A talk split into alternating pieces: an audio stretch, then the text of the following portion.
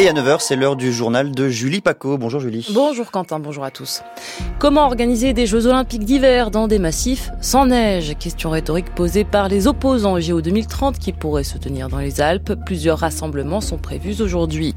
Quand une ministre salue le travail d'un institut médical rattaché à une fondation anti-avortement, c'est le très mauvais signal envoyé par Agnès Firmin-Le épinglé par les, les associations de défense des droits des femmes.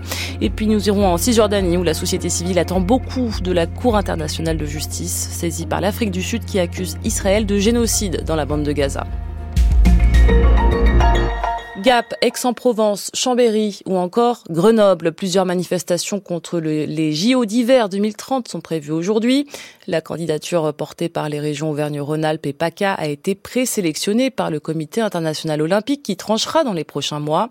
Mais les opposants y voient déjà un projet d'un autre temps alors que le manque de neige est déjà une réalité. À Lyon, Mathilde Imberti. Ces JO sont un contre-pied à tous les efforts de transition, argumente en premier lieu Freddy Maignan, association Mountain Wilderness. Il est gardien de refuge dans le massif de Beldon, près de Grenoble. Ce recul de la neige, ce recul des glaciers, ce recul de l'eau, tout simplement, c'est quelque chose qui crée une situation totalement nouvelle. Or là, on nous ressort un truc comme on l'a fait en 1968 ou en 1924. On va faire rêver sur euh, des belles images de ski et au même moment, on aura la moitié des stations qui seront soit en faillite, soit en train d'être fermé. Les présidents de région PACA et Auvergne-Rhône-Alpes, Renaud Muselier et Laurent Vauquier, parlent d'un projet sobre avec l'utilisation de sites existants, des JO d'Albertville notamment. C'est de l'affichage pour les montagnards les plus sceptiques. Il y aura des investissements et beaucoup d'émissions de CO2, déplore notamment Valérie Pommier, fondatrice de l'association Résilience Montagne. On nous annonce des, des jeux durables et sobres, mais le premier poste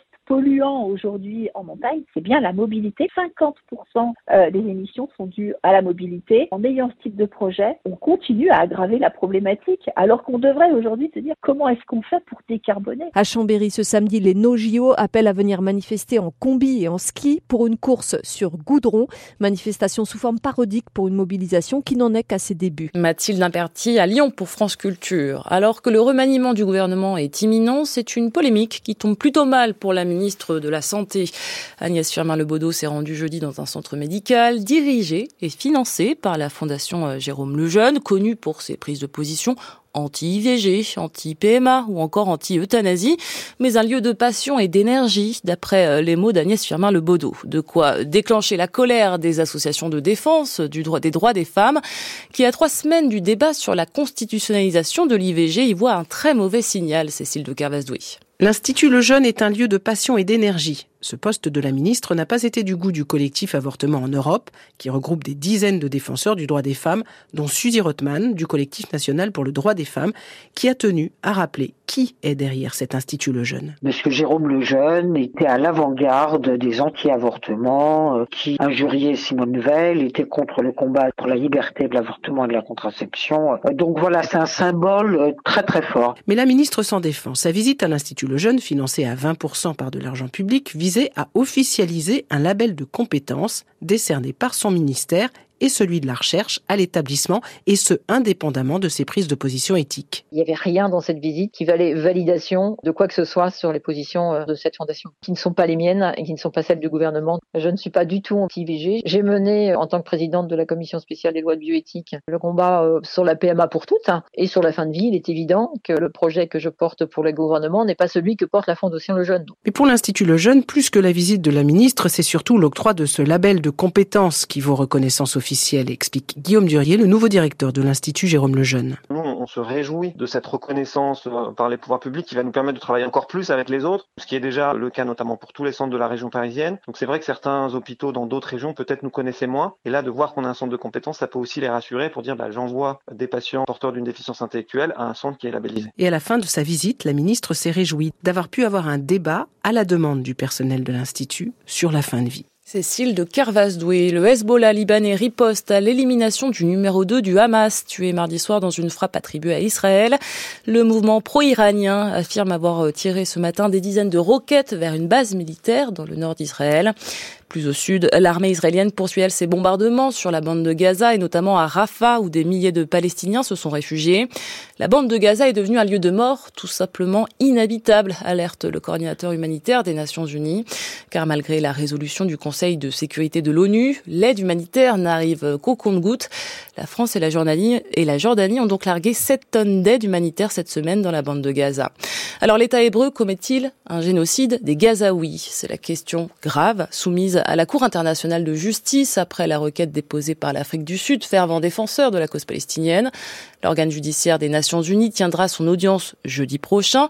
Et en Cisjordanie occupée, l'Organisation des droits de l'homme, ALAC, attend beaucoup de cette procédure. Willy Moreau et Sandrine Malon ont rencontré son directeur général, Shawan Jabarin. Les bureaux se trouvent au deuxième étage d'un immeuble en arrière-cour. Shawan Jabarin s'installe dans une pièce. Une frise chronologique du conflit israélo-palestinien recouvre les murs. Les années 2023-2024 n'apparaissent pas encore. C'est l'heure d'arrêter toutes ces actions et de respecter le droit international pour que les Palestiniens exercent leur autodétermination.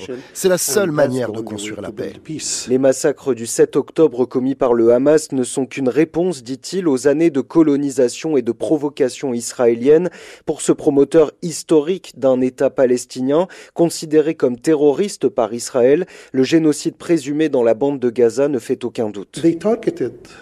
Ils ont visé des civils. Ils ont tué jusqu'à aujourd'hui autour de 9000 enfants. Ils ont effacé complètement plus de 25 hôpitaux. Ils ont tout coupé à Gaza. Ils ont fait connaître leur position. Ils veulent réoccuper la bande de Gaza et construire des colonies. C'est clair. Pour lui, les États-Unis sont complices. Washington a jugé la requête sud-africaine infondée, contre-productive et basée sur aucun fait. Shawan Jabarin attend un soutien international, notamment d'Emmanuel Macron, qu'il a rencontré fin octobre. Willy Moreau et Sandrine Malon, envoyés spéciaux de France Culture en Cisjordanie occupée. La météo avec un temps globalement sec et froid aujourd'hui, malgré des précipitations attendues sur les reliefs, les Landes et le Pays Basque cet après-midi. Comptez 1 à 5 degrés en moyenne ce matin, 5 à 10 cet après-midi.